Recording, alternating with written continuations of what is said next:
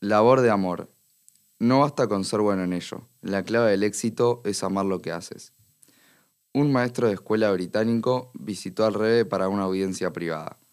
Conforme el protocolo de esta, entregó al Rebe su nota, delineando algunas de sus innovaciones y logros en el aula durante el año transcurrido.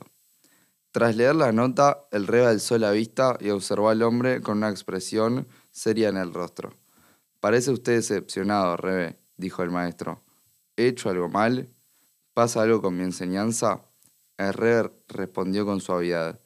Si bien es obvio de tu informe que estás dedicado a tu misión, no percibo que encuentres alegría en tu tarea.